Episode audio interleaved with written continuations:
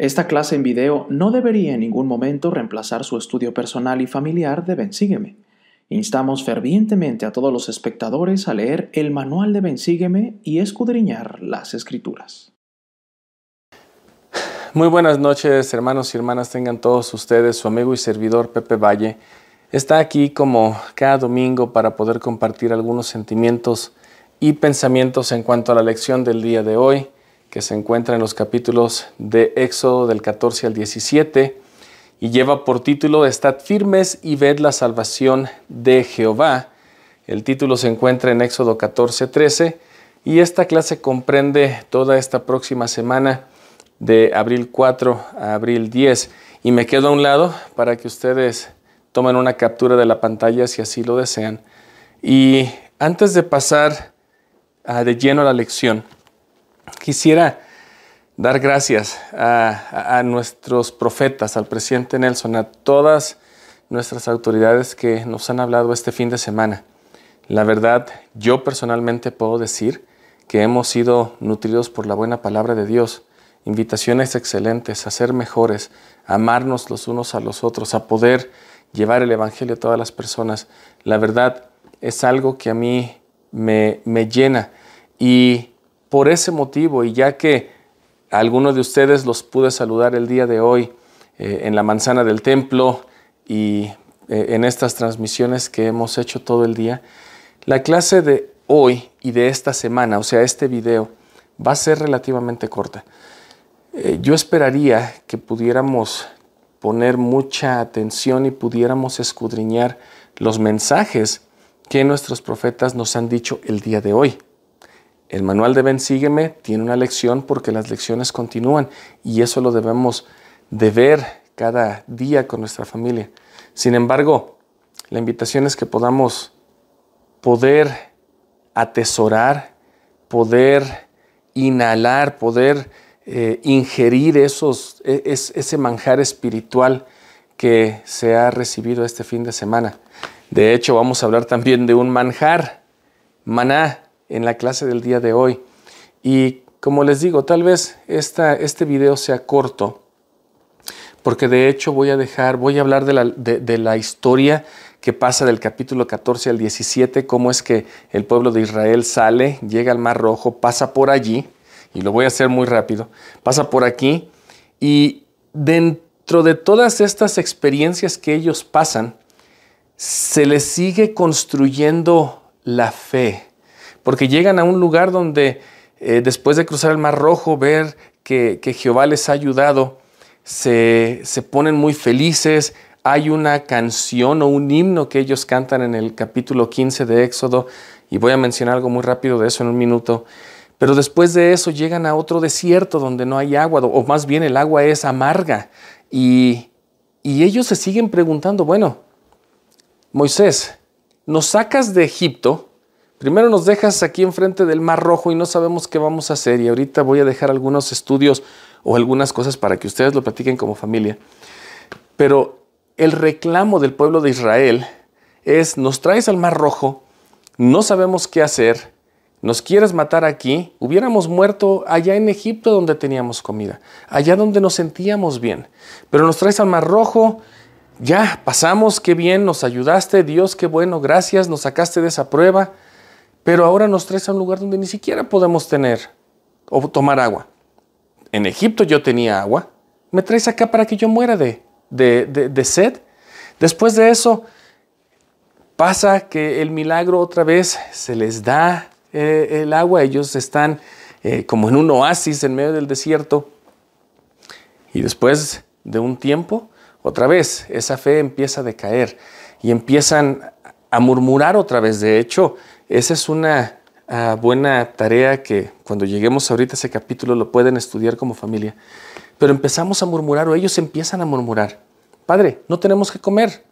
Allá en Egipto, donde yo estaba, sí, era esclavo y demás, pero eso se me olvidaba cuando me sentaba a comer, todo tranquilo, tenía agua, y aquí no tengo. Un milagro más. Hay maná. Y también vamos a dejar una, ah, invitación para que lo puedan estudiar como familia porque esto del maná es bien interesante. Pero al final otra vez les hace falta agua y Moisés toca la, roca y hay agua. Y hermanos, en realidad, cuando yo estuve estudiando esta lección, y, espero que ese sea el sentimiento que todos nosotros tenemos esta semana, y como les digo, estudiando los consejos y los, y los discursos que recibimos el fin de semana en la conferencia general, sin embargo, agregar estos pensamientos de cómo el pueblo de Israel nos, se puede comparar o nosotros nos podemos comparar con ellos, ya que en muchas ocasiones pedimos por, una, ah, por un milagro y ese milagro pasa. Salimos del pueblo de Israel. Pero en realidad, al salir y escapar y al ser liberados, nos enfrentamos a un mar rojo.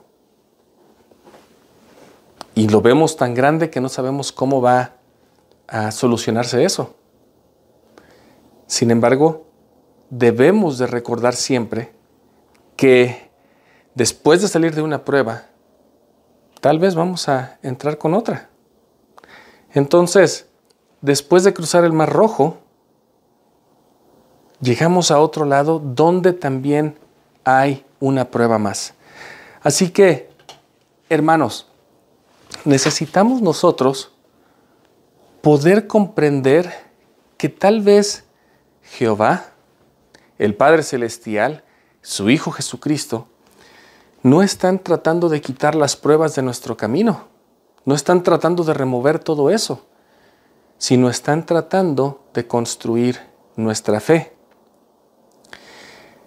Es bien interesante que el pueblo de Israel conocía al Dios que los libró de Egipto, pero no conocían al Dios que los libraría del Mar Rojo,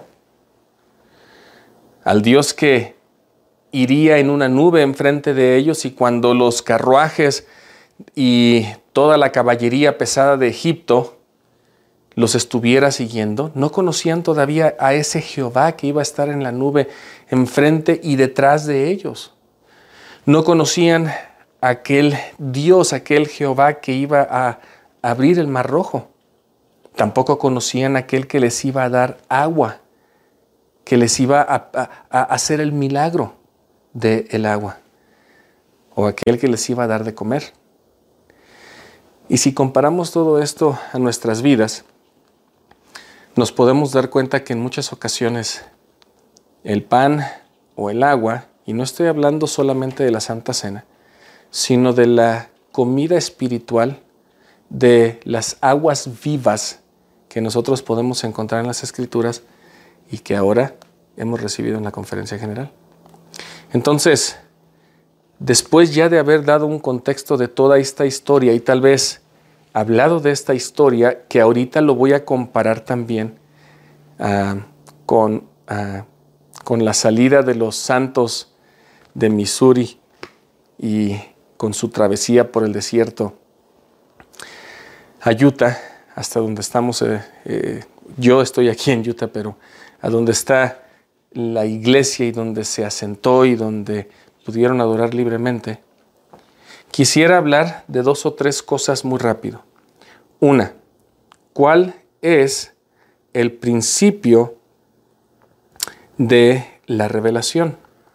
Y con esto, yo quisiera que ustedes como familia pudieran hablar de este tema y dejarnos aquí en sus comentarios cómo se recibe revelación.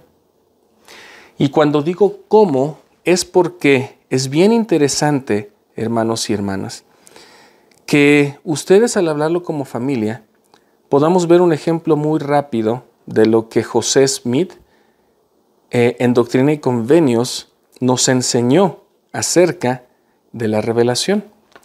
Fíjense que nosotros conocemos y todos de hecho, yo creo que sea cristiano, no sea cristiano, crea en la Biblia, cree en Dios o no, todos conocemos este milagro porque yo creo que es uno de los milagros más grandes, haber partido el Mar Rojo. Y lo vemos como eso, como un gran milagro. Sin embargo, hay un principio que a veces pasamos por desapercibido. Y José Smith en Doctrina y Convenios 8 dice, ahora, he aquí, este es el espíritu de revelación. ¿Escucharon eso? Este es el espíritu de revelación y nos va a decir que es. He aquí, es el espíritu mediante el cual Moisés condujo a los hijos de Israel a través del mar rojo sobre tierra seca. ¿Se dan cuenta, hermanos y hermanas, que para nosotros es solamente una, un gran milagro lo que sucedió? Pero aquí nos podemos dar cuenta que en esta conversación que eh, Moisés tiene en los, en los versículos más o menos de, eh, del 26 al 30, y un poquito antes también donde ellos están diciendo, bueno, aquí nos vamos a morir, etcétera, etcétera. Los, los, del pueblo de Israel están así como bien apesadumbrados de que no hay otra salida. El Señor les dice lo que tienen que hacer. Primero, ellos oran, ellos reclaman. Moisés les dice, espérense, quédense tranquilos, vean la salvación de Jehová. En el versículo 14 dice, de Éxodo 14 dice, Jehová peleará por vosotros y vosotros estaréis quietos. Sin embargo, el Señor tiene una fórmula un poquito diferente a la de a veces nosotros solamente quedarnos quietos. Él dice en el versículo 15, entonces Jehová dijo a Moisés, ¿por qué clamas a mí? hablando del espíritu de revelación, nosotros, a ver, Pepe, ¿por qué me sigues orando? Tú has aprendido todas estas cosas y me sigues pidiendo. Así que Jehová le diría a Pepe como le, dijo, a Moisés, di a los hijos de Israel que se pongan en marcha.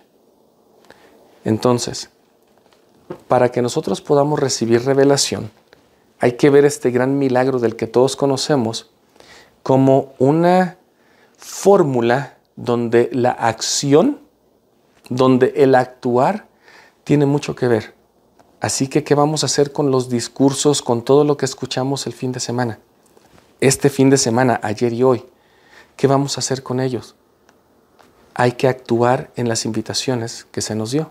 Así que como familia, déjenos aquí sus comentarios, por favor, cómo ustedes están recibiendo revelación y cómo les está beneficiando en su vida. Ese es el primer principio tal vez de esta lección que les quiero dejar. Como les dije que va a ser un poco corta. Y después vamos a pasar al capítulo 15 de Éxodo.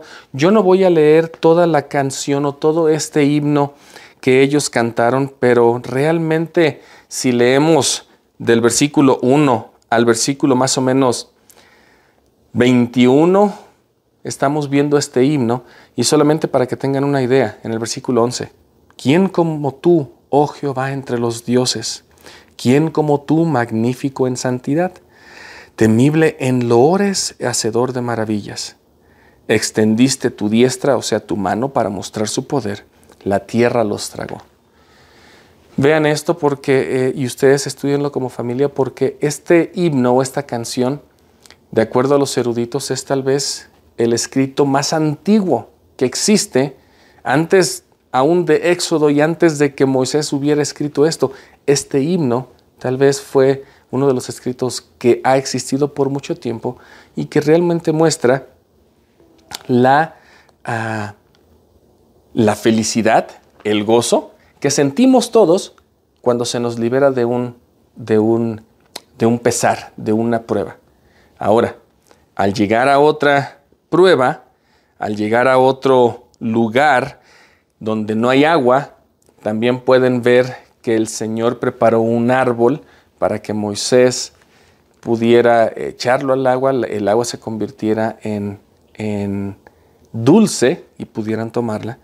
Y de hecho en el versículo 23 de Éxodo 15 dice, y llegaron a Mara y no pudieron beber las aguas. Mara significa, o la traducción es amargura. Entonces, como familia, es bueno que puedan platicar. Salen de, Egipto, llegan a una prueba, el Señor los libera de esa prueba. Llegan a otra donde van a probar amargura, pero hay que reconocer que Jehová estaba con ellos en todas las cosas. Así que una segunda actividad en el, en el capítulo 16, del 1 al 31, hablan de cuando empezaron a murmurar de que no tenían de comer.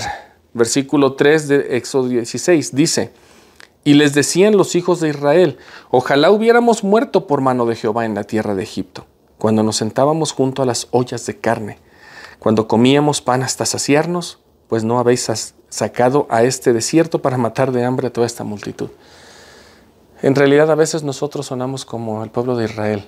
Padre, ¿realmente me dijiste que me bautizara en esta iglesia, creyendo que me iba a librar de todo lo que estaba allá, y sigo sufriendo?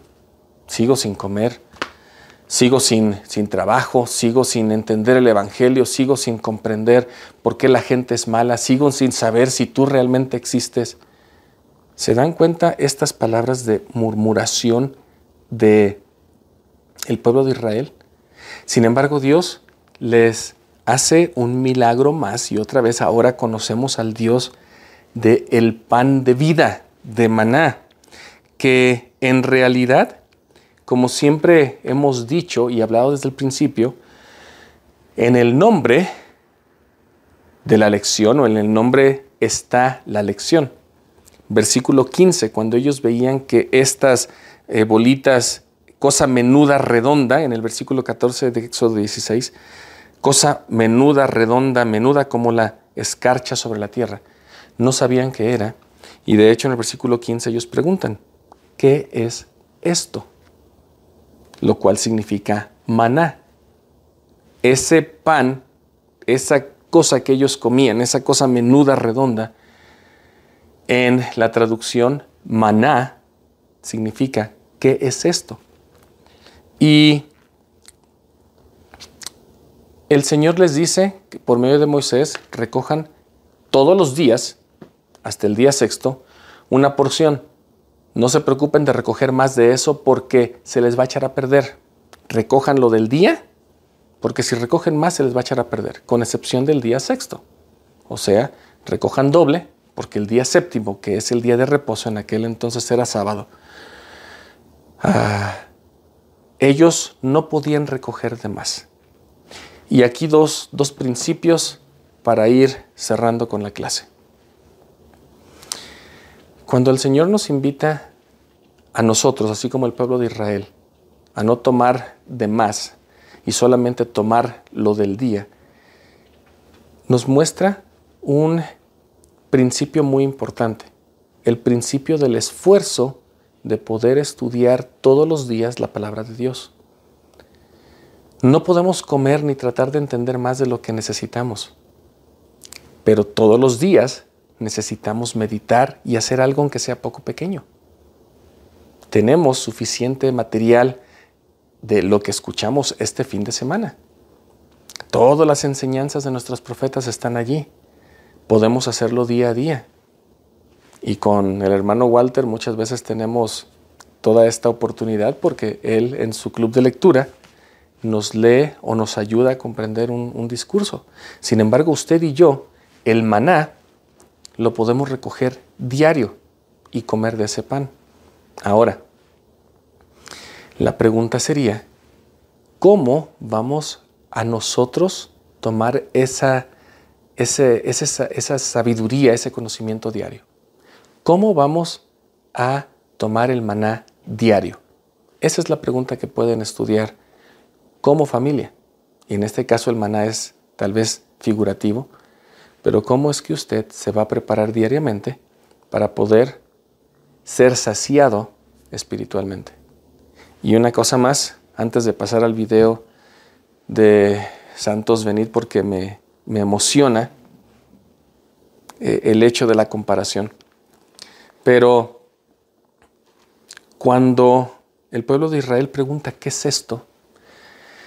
En muchas ocasiones nosotros vamos a recibir respuesta a nuestras oraciones, vamos a recibir eh, tal vez la solución a, nuestros, a nuestras cargas y vamos a preguntar, ¿qué es esto? Esta solución es muy diferente a la que el mundo me proporcionaba. No entiendo y de hecho este pan o esto que recibo, esta solución, para mi problema, para que lo, que estoy pidiendo no es exactamente lo que yo estoy pidiendo. Tal vez el pueblo de Israel pedía carne, pero el Señor les mandó pan, porque tal vez era más fácil de digerir, porque tal vez era más fácil de, de mantener y de recibir en el desierto. Entonces, una pregunta más para ustedes como familia. ¿Cómo puedo reconocer las bendiciones de Dios en mi vida? ¿Cómo puedo reconocer las bendiciones en mi vida? Es algo que podemos hablar como familia y estudiarlo. Y finalmente, en el capítulo 17 de Éxodo, a Moisés se le pide que escriba un registro que se lo entregue a Josué. Así que nosotros, de lo que escuchamos el fin de semana, de lo que hemos visto en, esta pequeña, en este pequeño video, podemos escribir nuestras impresiones y podemos recordar que este éxodo, que este tiempo en el desierto, al pasar el mar rojo, al pasar las tribulaciones, no tiene otro fin que construir y edificar nuestra fe. En este momento vamos a ver este video de, que se llama de, bueno, de Santos Benit. Ah, a mí me encanta porque realmente el pueblo de Israel se vio ejemplificado en esos pioneros y tal vez en su propia vida y en la mía. Santos venid, sin miedo, sin temor, mas con gozo andar. Aunque cruel jornada esta es, Dios nos da su bondad. Vamos a ver este video y yo regreso, aunque está en inglés, lo siento, pero tenemos los subtítulos. Vamos a ver este video y después de este video yo regreso para terminar con la clase y compartir mi testimonio.